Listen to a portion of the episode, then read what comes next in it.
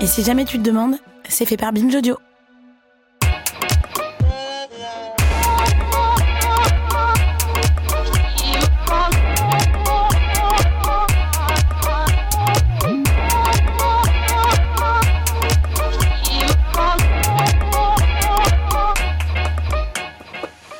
Bonjour Okaya. Bonjour Grace. Bienvenue dans ce nouvel épisode de Kif Taras, le podcast qui saute à pieds joints dans les questions raciales.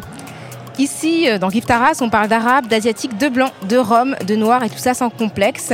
Et exceptionnellement, aujourd'hui, nous enregistrons depuis le palais de Tokyo, à Paris. Alors, c'est un épisode de Kif Taras hors les murs que vous écoutez. On se trouve donc au palais de Tokyo à Paris dans le 16e arrondissement, au cœur de l'exposition capsule. Jusqu'ici, tout va bien. De l'école de cinéma Courtrajmé de Clichy-sous-Bois et Fermeil, à l'occasion des 25 ans du film La haine de Mathieu Kassovitz. Le podcast Kif Taras fait partie aujourd'hui d'un workshop d'art visuel imaginé par Joyce Kuo-Mukuri, artiste en formation à l'école Courtrajmé.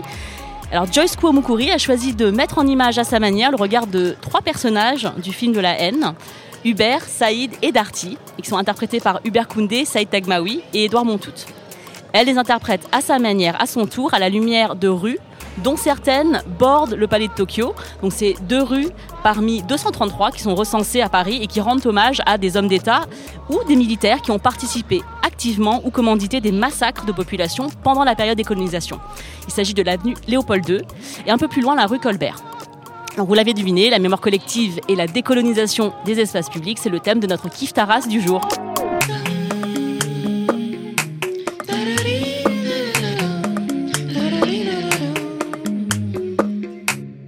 Et pour nous accompagner aujourd'hui dans cette réflexion, nous avons grand plaisir de recevoir Zaka Toto, écrivain et fondateur de la revue Zist, qui est tout spécialement venu de Martinique pour nous faire profiter de son expertise.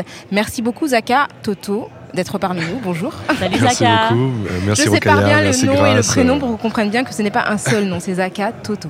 Voilà. Et, et je précise hein, que c'est son vrai nom pour ceux qui se posent la question parce que non, j'ai dit ça parce que Zaka a déjà euh, s'est exprimé sur Twitter à ce sujet il y a pas longtemps et j'ai lu, j'ai- j'ai j'ai trouvé ça très très. Bah, en fait, on pourrait en parler en Kif Taras hein, si tu veux. hein. Oui, vous voulez, pourquoi pas. Merci de m'avoir invité. Merci, c'est un plaisir. Alors dans Kif Taras, Zaka, on a un rituel qui c'est c'est de se situer sur le plan racial parce qu'on va sauter à pieds joints ensemble dans les questions raciales. Moi, je suis perçue comme une femme asiatique et Rokaya comme une femme noire. Est-ce que toi, Zaka, tu te situes sur le plan racial et si oui, comment? Alors moi, je me, je me décris comme noir. Comment je suis perçu, par contre, c'est un peu compliqué parce que j'ai j'ai pas mal d'héritages raciaux euh, très différents. Euh, J'ai du sang arawak, euh, du sang noir, les du Arawaks, sang c'est un groupe ethnique. Euh, c'est les Amérindiens, c'est les Amérindiens, c'était les premiers habitants de- de l'île Avant l'invasion Je française. suis sang blanc et, et donc euh, ça fait que selon les situations, euh, selon mon bronzage, selon ma coupe de cheveux, euh, aujourd'hui vous pouvez voir que voilà, ben, je suis perçu peut-être différemment euh, selon les situations. Voilà. Et est-ce qu'il y a un moment dans ta vie où tu as euh, bah, réalisé euh, que tu étais noire ou est-ce que vivant en Martinique pendant 20 ans, est-ce que c'est quelque chose qui euh, était évident pour toi? Bah, pour moi, c'est assez évident. Enfin, je viens d'une famille de gens qui sont très engagés politiquement. Et donc, mon éducation au au niveau de, de qui je suis et de quelle est mon identité était très claire dès le début, en fait. Voilà. Merci beaucoup. Est-ce qu'il y a une différence entre la manière dont tu te perçois ou dont tu appréhendes ton identité quand tu es en Martinique et une manière différente quand tu es dans l'Hexagone? C'est-à-dire? Est-ce que est-ce que le est-ce que tu es noir de la même manière en Martinique et en- dans l'Hexagone? Puisque, puisqu'en fait, en oui, Martinique, c'est une majorité de personnes noires et en France, les gens sont minoritairement noirs. Euh, Mais c'est sûr qu'on est, qu'on est plus à l'aise et naturel euh, en, Martinique. Après, moi, j'essaie de ne pas, euh, de ne pas switcher, enfin, de ne pas changer de, comportement. Euh, je suis comme je suis partout où je vais. Voilà, j'essaie un peu d'affirmer qui je suis. Alors, pour commencer, je, je voudrais faire un point terminologique avec toi, parce que c'est vrai que les Outre-mer sont assez absents, euh, ou parfois font l'objet de clichés dans l'imaginaire collectif français et sont désignés de manière assez diverse. Et quand on a échangé euh, lorsque tu es arrivé à Paris, tu nous as dit que tu étais venu en France. Or, la Martinique, c'est aussi la France. Donc, est-ce que tu peux nous expliquer comment tu es parti de France pour venir en France Alors clairement, euh, politiquement, enfin en termes de statut, euh, la- Martinique c'est la France. Après, euh, je considère tout de même que c'est une, entité, une culture, une nation qui est séparée. Il y a tout de même euh, 8000 km d'océan qui nous séparent. Donc on peut à la fois reconnaître le fait qu'il y ait similarité politique, enfin qu'on fasse toujours partie de la France, tout simplement, tout en remarquant ou en faisant noter qu'il y a tout un chemin finalement pour, pour venir dans l'Hexagone. Oui, parce que c'est courant en fait que les ultramarins, enfin des personnes qui viennent des populations, des territoires d'outre-mer, disent qu'ils vont en France quand ils quittent ces territoires-là. Et c'est vrai que nous, on peut pas moi, je me permettrais pas de le faire parce que ça, me donnerait l'impression de nier le caractère français de ces territoires. Donc euh, voilà, c'est pour ça que je me posais la question. Ben, c'est une vieille question. Euh, quasiment toutes les générations. Je vais parler plus antillais, je vais pas parler pour tous les ultramarins. Très souvent, on doit venir faire nos études euh, ou parce qu'il n'y a pas beaucoup de boulot chez nous, on doit venir travailler ici. souvent quand on est jeune, quand on a 18 ans, quand on a 20 ans, parfois plus jeune. et ce qui se passe, c'est que souvent, précisément par rapport à notre éducation, qui est l'éducation nationale, je, précise pour ceux qui ne le savent pas, ben on nous apprend qu'on est français, on nous apprend qu'on est, des citoyens égaux, etc., etc., liberté, fraternité, égalité. Et souvent, ce qui se passe quand on vient ici, euh, pour une raison ou pour une autre, euh, pour s'installer, peut-être même euh, de manière momentanée, on découvre en fait qu'on vient de quelque chose de différent. C'est assez spécial. Et c'est quelque chose qui est raconté par Césaire, qui est raconté par Fanon, qui est raconté par successivement toutes les générations et que vivent même maintenant les étudiants qui viennent ici, par exemple. Moi, j'ai une question parce que je connais très mal les Outre-mer, comme peut-être beaucoup de Français et aussi des hommes d'État. Euh, pour moi, euh, les Outre-mer, c'était euh, les, petites cases carrées en bas de la carte de France, à côté de la Corse. Et il y avait 12 bah, territoires qui, j'avais l'impression, étaient presque à côté. C'est-à-dire que pour moi, Saint-Pierre-et-Miquelon, ou bien euh, Wallis et Futuna, c'était à côté de, la Guyane. Réunion. Et c'était peut-être des îles, hein, comme certains hommes d'État ont pu le dire à, des micros de, médias.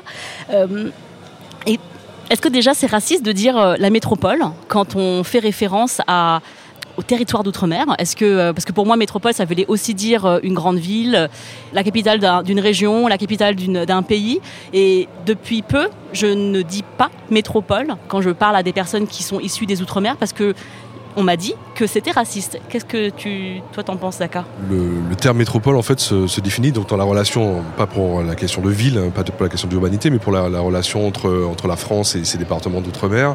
Euh, métropole renvoie à colonie. Euh, donc c'était le terme qui était utilisé à cette époque-là.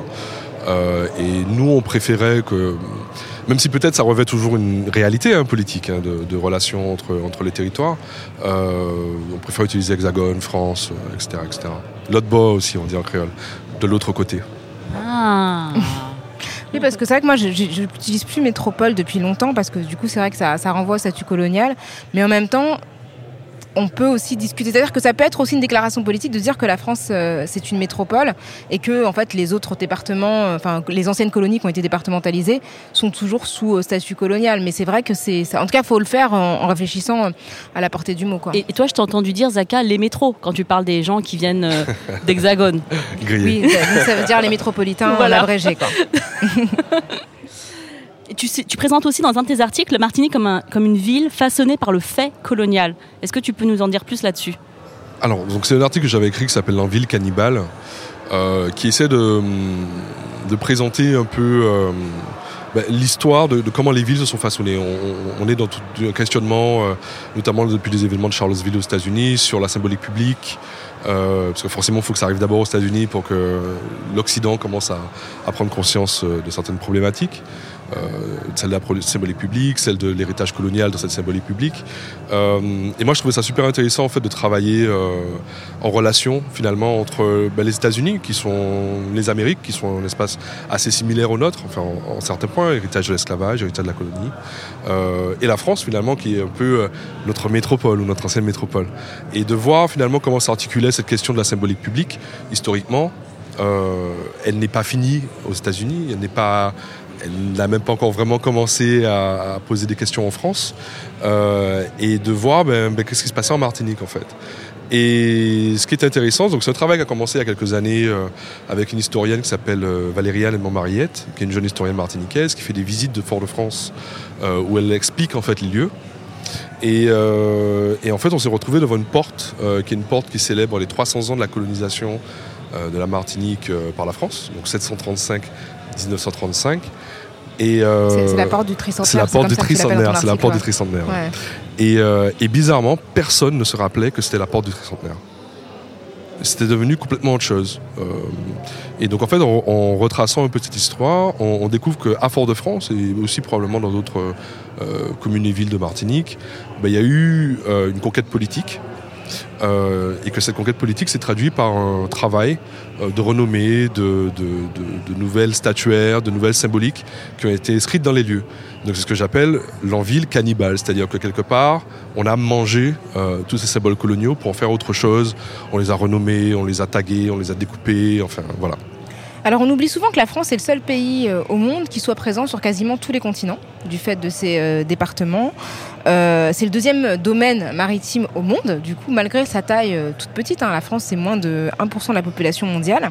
Tu parles d'ailleurs dans tes textes d'une Martinique caribéenne, américaine, française. comment se traduit l'appartenance à ces trois espaces?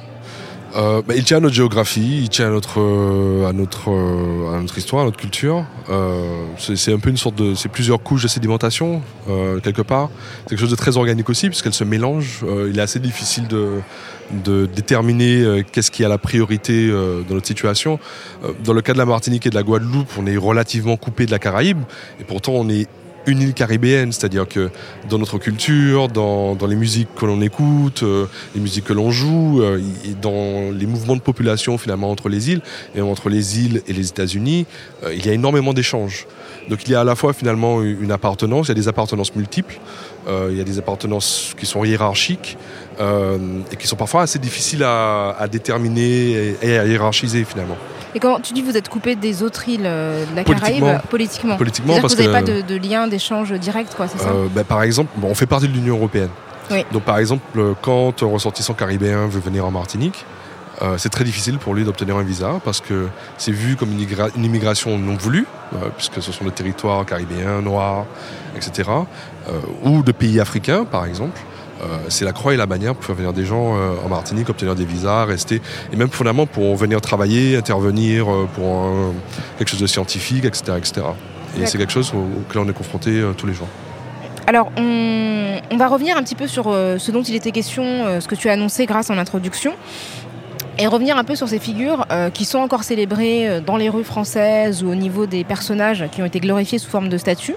Euh, donc les méfaits du maréchal Bugeaud qui a mené l'atroce conquête de l'Algérie en 1830, du ministre euh, des Finances Colbert ou du roi des Belges Léopold II, ils font écho à la conversation que nous avons eue récemment en France. Euh, le déboulonnage et la destruction de statues en Martinique cette année, le 22 mai, le jour de la commémoration locale de l'abolition de l'esclavage, et le 10 et les 10 et 26 juillet, donc cet été, a suscité beaucoup beaucoup de débats un petit peu enragés, y compris dans l'Hexagone. Il s'agit de statues à l'effigie de Victor Schulcher, connu comme le héros de l'abolition de l'esclavage. En tout cas, elle est présentée comme ça euh, dans le contexte français national. D'Ernest Desproges, qui était député de la Martinique, de Joséphine de Beauharnais, l'impératrice épouse de Napoléon, ou encore de Balin Desnambuc, qui est fondateur de la colonie martiniquaise. Est-ce que tu peux nous dire euh, bah, ce qui s'est passé et pourquoi ces figures... Et plus récemment, euh, il y a le général de Gaulle qui a été aussi des statues qui ont été vandalisées. Je ne suis pas très fan de ce terme-là, mais voilà, qui ont été en tout cas attaquées même si euh, je, je suis pas sûre qu'attaquer une statue soit vraiment. Euh, ah, alors c'est assez complexe. Le, ce qui s'est passé cette année est super intéressant parce qu'il y a eu un long mouvement à partir des années 70 et 80 euh, pour justement un peu accélérer ce travail de, de, de renommer, déboulonner, déplacer les statues, les symboles, les symboles coloniaux dans les îles. Et pour beaucoup de cette génération-là, beaucoup de gens qui étaient des activistes, des militants, des syndicalistes, des hommes politiques, ce travail-là était fait. Euh, notamment, enfin en Martinique, il y avait un, on va dire un endroit assez spécial qui était donc la statue de, Joséphine de Bornay, qui à la base était vraiment marquée comme symbole vraiment de domination coloniale. Euh, alors Joséphine de Beauharnais, qui était la femme de Napoléon, impératrice des Français, qui était une biquée de Martinique, donc grande propriétaire d'esclaves, euh, et donc pendant le Troisième Empire, non, pendant le Second Empire, euh, Napoléon III, euh, donc c'était sa tati. Et tout simplement, il a fait ériger sur la place centrale de Fort-de-France une superbe statue en marbre où il y a une énorme fête, etc., euh, etc., pour, pour célébrer finalement cette espèce d'union éternelle entre la France et les Antilles par ce mariage finalement entre les élites françaises blanches et les élites martiniquaises blanches. Euh, quel que soit finalement le changement de régime. C'est-à-dire que la Troisième République est venue après, ils ne se sont pas dit on va enlever la statue. Tu vois, il n'y a, pas du tout eu ce, cette espèce de, de, de, de, séparation finalement entre les régimes étatiques français. Une statue euh, pas très républicaine donc. Elle n'était pas très républicaine, pas du tout, pas du tout, pas du tout, pas du tout, pas du tout. Et, euh, et ce qui s'est passé, c'est que dans les années euh, donc les années 60, donc Aimé Césaire, qui était devenu maire de la ville de Fort-de-France, hein, qui avait, puisque Fort-de-France avant était beaucoup gouverné par les élites euh, de l'argent, euh, les, les, libres de couleur, ce qu'on appelle les mulâtres en Martinique, qui, qui étaient souvent euh, assimilationnistes dans leur relation avec la France, voulaient plus de France, euh, par les béquets, de manière parfois directe ou indirecte, par le pouvoir de l'argent et de l'influence. mais finalement, ce sont les pauvres qui, qui il y a eu un énorme exode rural en Martinique vers Fort-de-France, et c'est ces pauvres qui ont, qui, c'est une population souvent noire, euh, d'origine indienne, qui ont élu Aimé Césaire en 45, euh, donc après euh, la, la, Seconde Guerre mondiale, comme maire de Fort-de-France. Et lui, immédiatement, va tout renommer. Il va mettre Césaire, euh, Césaire, Césaire va tout renommer dans Fort-de-France. Euh, il va mettre des noms de révolutionnaires dans les rues, même des révolutionnaires français, par exemple. Ton on va en reparler. euh, et, mais aussi de révolutionnaires caribéens, de Gandhi, de enfin, Maurice Bishop. Enfin, la liste, elle est, elle est gigantesque. Ça allait jusque dans les quartiers populaires. Il a vraiment renommé la ville, le mec. Euh, avec une vraie vision, euh, histoire, enfin, tel siècle par quartier, euh, tel continent par quartier, etc., etc. Il y a un boulevard du Vietnam héroïque en Martinique, par exemple. Ça, c'est classe. Waouh Ouais. Euh, il y, a, y a une rue Ho Chi Minh, enfin il y a, y a, pas mal, y a pas mal, pas mal de monuments. C'est intéressant parce que généralement la, la guerre d'Indochine est perçue comme une défaite.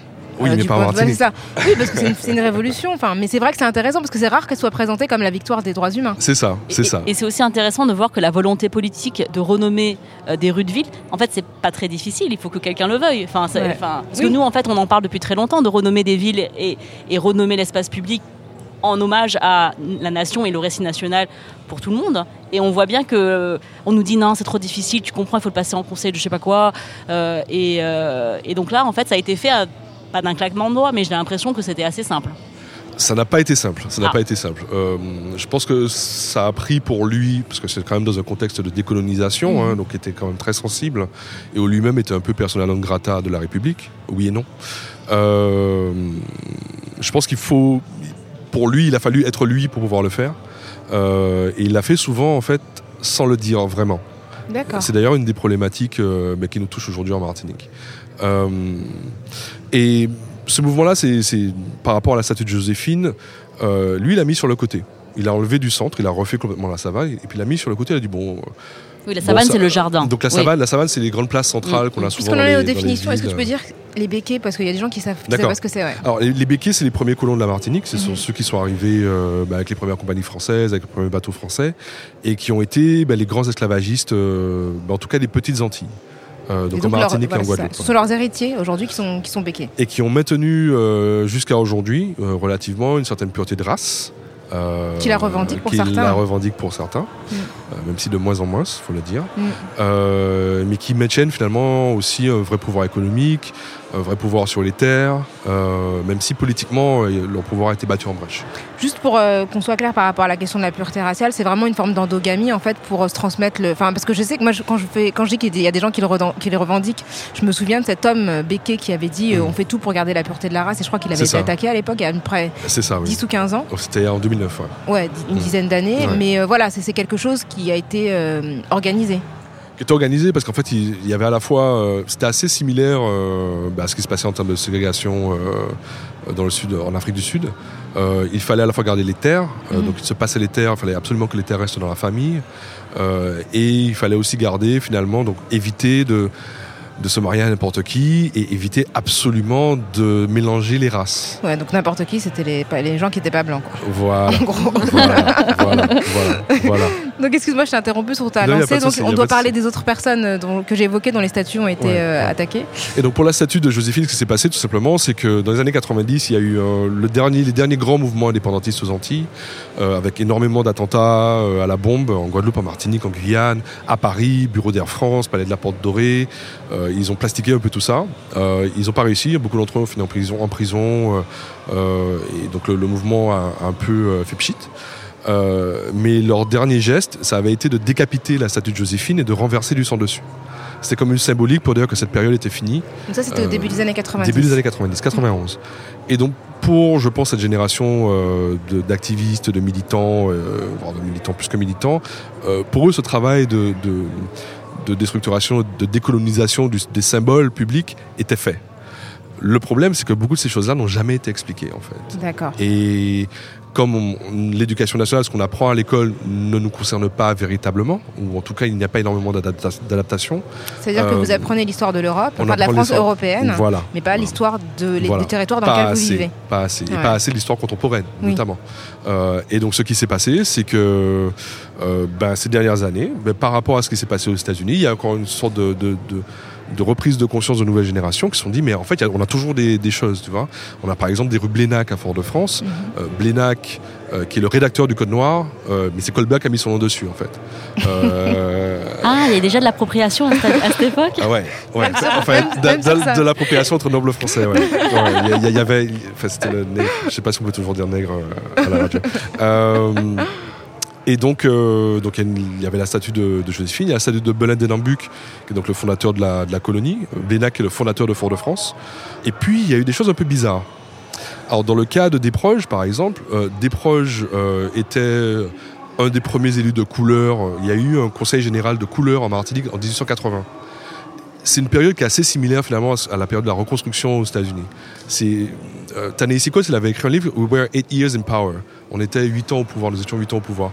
Ces huit ans au pouvoir, c'est à la fois l'année Obama, enfin les huit ans d'Obama, mais c'est aussi les huit ans de cette période après la guerre de sécession où les Noirs ont pu avoir leurs propres élus. Et on a eu un moment comme ça aussi en Martinique après l'abolition de l'esclavage. Et en fait, Desproges, pour le coup, est une figure plutôt très positive. Euh, c'est quelqu'un qui a, avant les lois Ferry en France, euh, mis en place un programme d'éducation des écoles publiques, laïques euh, et séculaires pour permettre justement aux populations d'anciens esclavisés de s'éduquer et donc de s'émanciper par l'éducation. C'était quelqu'un qui était farouchement anti-béquet. Euh, on n'a pas trop compris. Et puis, il y a la question de Schellcher.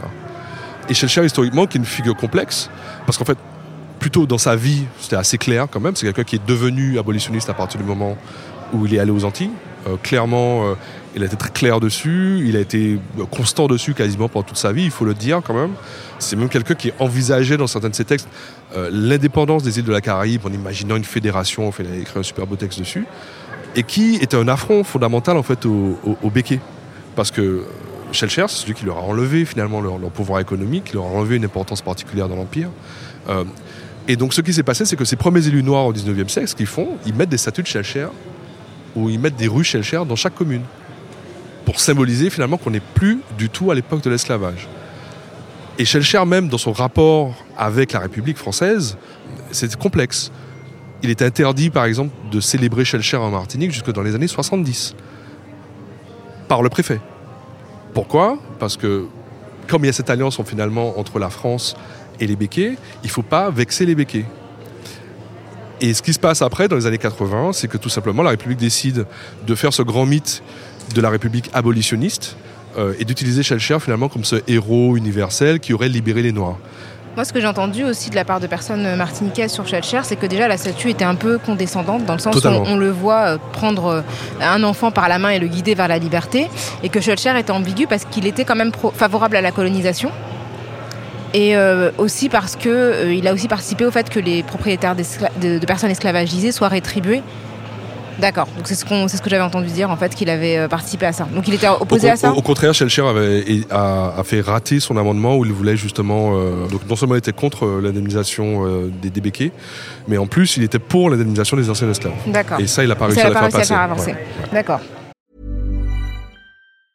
Many of us have those stubborn pounds that seem impossible to lose, no matter how good we eat or how hard we work out. My solution is PlushCare. PlushCare is a leading telehealth provider with doctors who are there for you day and night to partner with you in your weight loss journey. They can prescribe FDA-approved weight loss medications like Wagovi and Zepbound for those who qualify. Plus, they accept most insurance plans. To get started, visit plushcare.com slash weight loss. That's plushcare.com slash weight loss. Bon. En tout cas, le, la décapitation de statues, le déboulonnage de statues, c'est quelque chose qui fait partie d'une réflexion qui est en cours depuis assez longtemps, le fait de repenser la ville coloniale, de ce que tu nous dis, Zaka, en Martinique en particulier. Et c'est vrai que ça résonne particulièrement en France et dans le monde depuis la mort de George Floyd, parce qu'il y a eu une, concentration de l'attention sur euh, la décolonisation des espaces publics. Il y a eu beaucoup de statues qui ont été déboulonnées en Martinique, mais aussi à Bristol. Euh, Edward Colston, qui était un marchand d'esclaves, euh, qui a déplacé beaucoup d'esclaves, plus de 100 000, je crois, entre l'Afrique et les colonies britanniques. il y a eu aux États-Unis euh, à San Francisco euh, euh, des, missionnaires franciscains qui ont été déboulonnés aussi, d'autres figures de, la colonisation des peuples indigènes amérindiens aux États-Unis. Et donc ça, continue, c'est un mouvement qui apparemment est, quelque chose qui, se relance. Donc nous, on a l'impression que ça a été vraiment une nouveauté, mais d'après ce que tu nous dis, c'est quelque chose qui, qui en France, puisque la Martinique c'est la France, et a une place depuis un certain temps. Et euh, comment toi tu... Euh, alors, tu as beaucoup travaillé aussi sur euh, Charlottesville. Donc, tu disais, la Charlottesville, c'était en 2017 une manifestation de personnes suprémacistes blanches qui ont, l'un d'eux a foncé dans un groupe de, protestants antiracistes et a tué des personnes et blessé d'autres personnes. tué une femme. Hein. Tué une femme et blessé d'autres personnes. Et ensuite, après ça, en 2017, après Charlottesville, il y a eu une renaissance de ces, de ces protestations de des statues, des monuments des confédérés dans l'espace public. Je crois qu'il y a plus de 1500 monuments en hommage aux confédérés et euh, à leur opposition euh, à l'abolition de l'esclavage aux États-Unis. Donc tout ça, c'est des choses qui, existent depuis assez longtemps. Et quel regard toi tu portes sur ce qui se passe, euh, le débat national qu'il y a eu depuis? Bah, C'est super intéressant. Alors le, texte sur, sur leur ville cannibale, je l'avais fait dans un contexte, c'était pour une conférence à Paris, au Palais de la Porte Dorée le palais de la, Porte Dorée, c'est l'endroit où se trouve le musée de l'immigration. C'est ça, c'est l'endroit où se trouve le musée de l'immigration et c'était l'ancien palais des colonies, euh, où il y a eu l'exposition euh, en 1935, euh, l'exposition coloniale, etc. C'est un palais qui célèbre finalement l'Empire français dans sa beauté et à quel point tous ces, toutes ces colonies enrichissent la France. C'est gravé sur les murs. Il y a une énorme fresque sur toute la partie euh, est euh, de, ce musée, qui est tout le long, donc qui est gigantesque en fait, avec tout le nom des amiraux, des marchands qui ont agrandi et enrichi l'Empire français. Je crois que c'est inscrit quasiment littéralement ce que je viens de dire sur ce musée.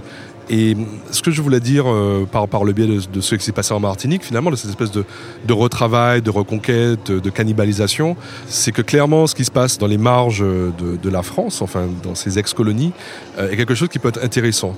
Parce qu'il s'agit finalement de, repenser notre passé, de, casser un peu ce mythe, ces mythes républicains ou ces mythes de l'Empire, et que forcément, comme ces mythes sont traduits dans l'espace, ben, si on casse euh, les discours, si on casse ces représentations-là, ben, forcément à un moment donné, il faudra casser aussi euh, ben, leur traduction euh, physique. Alors la France a un rapport, un rapport assez ambigu avec ces icônes et on a pu entendre dernièrement notre président se prononcer sur une figure pourtant dont je pensais qu'elle était unanimement réprouvée. Le maréchal Pétain a été pendant la Première Guerre mondiale aussi un grand soldat. Voilà. C'est une réalité de notre pays c'est aussi ce qui fait que la vie politique, comme l'humaine nature, sont parfois plus complexes que ce qu'on voudrait croire. On peut avoir été un gros soldat à la Première Guerre mondiale et avoir conduit à des choix funestes durant la Deuxième.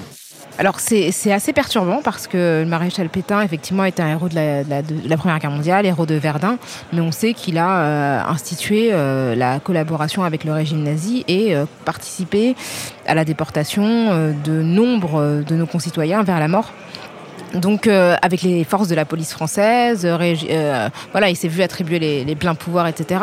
Donc qu'est-ce que tu penses de cette façon d'apprécier une personne en fait en disant que d'un côté il a fait des, choses positives, mais de l'autre côté les choses négatives ne le sont pas suffisamment, même quand il s'agit de la participation à un génocide, pour empêcher que la personne soit célébrée?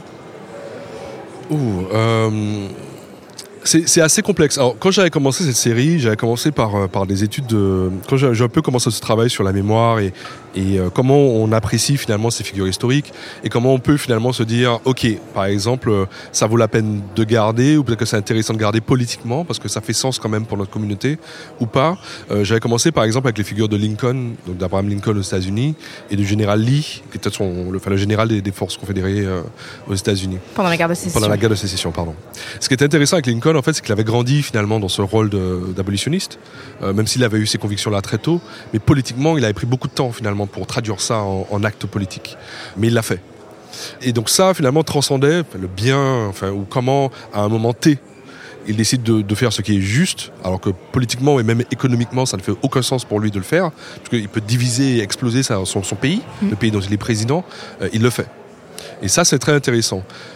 Dans le cas de Pétain, Ouais. euh, euh, bah, c'est plutôt euh, l'inverse d'ailleurs. Il a commencé euh, pas mal.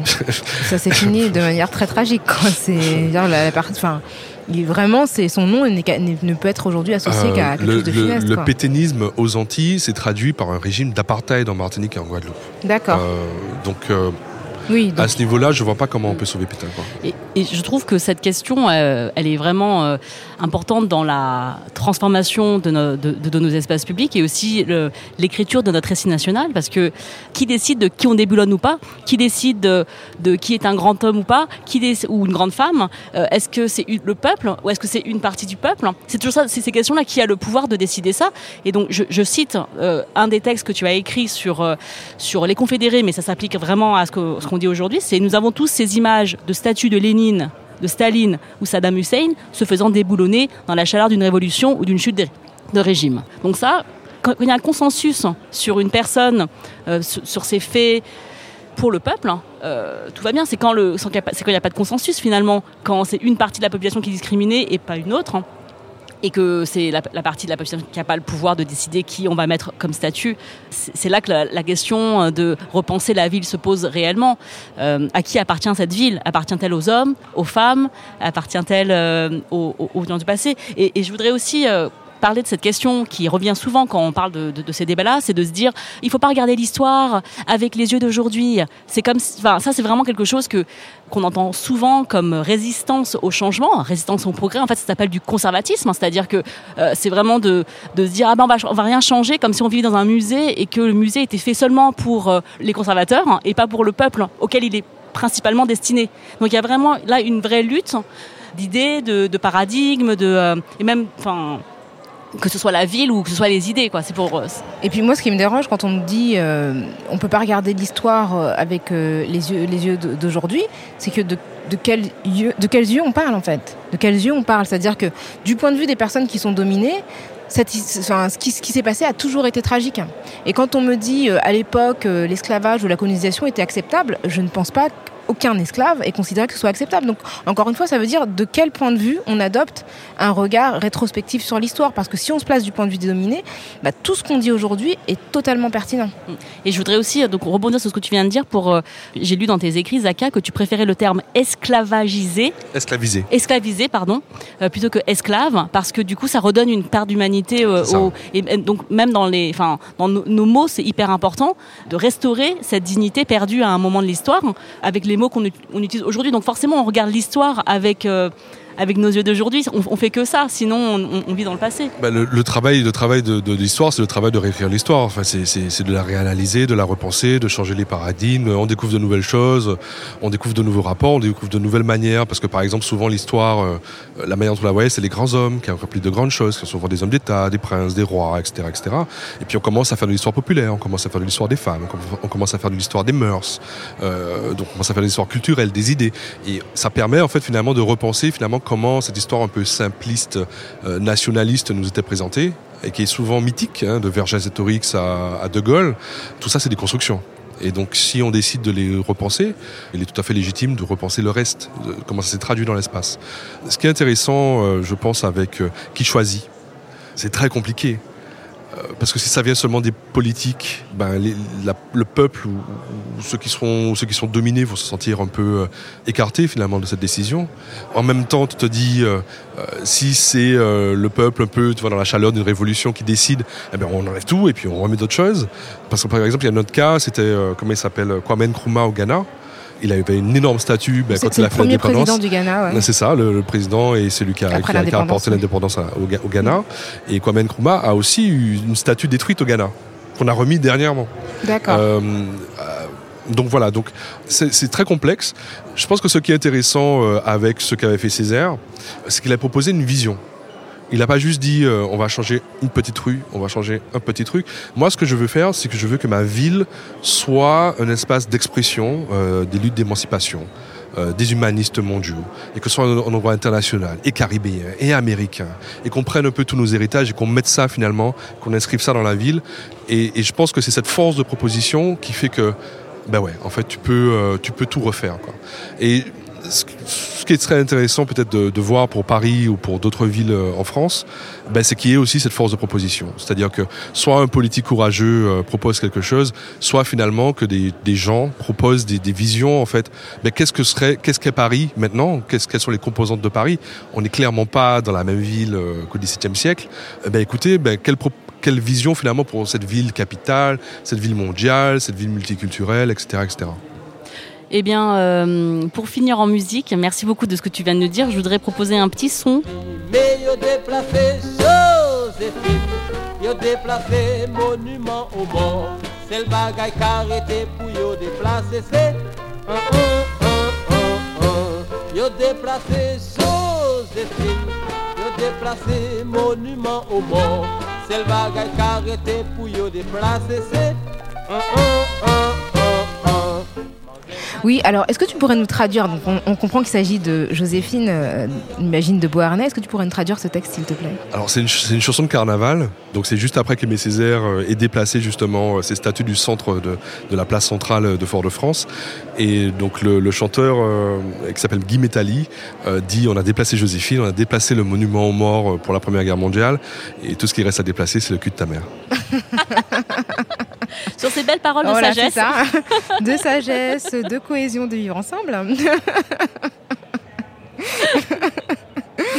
Merci beaucoup, Zakatoto, d'être venu euh, de la Martinique pour finir en beauté de cette manière-là. C'est euh, On arrive à la fin de cet épisode de Kiftara sur les espaces publics et leur décolonisation. On remercie Joyce Kuomukuri de nous avoir invités à parler décolonisation au Palais de Tokyo dans le cadre de cette exposition capsule Jusqu'ici tout va bien en hommage aux 25 ans de la haine de Mathieu Kassovitz.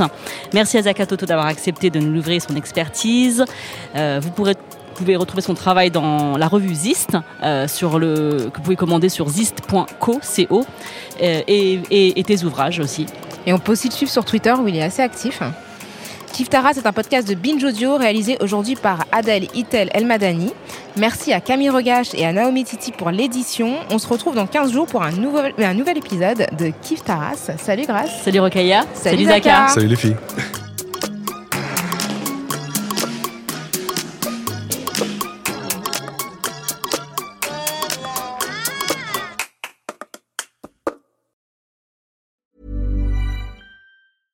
Hey, it's Paige DeSorbo from Giggly Squad. High quality fashion without the price tag. Say hello to Quince.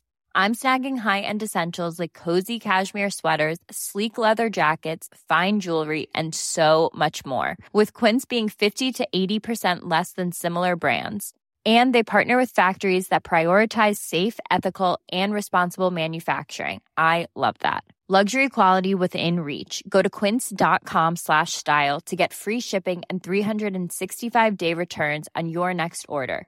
Quince.com slash style.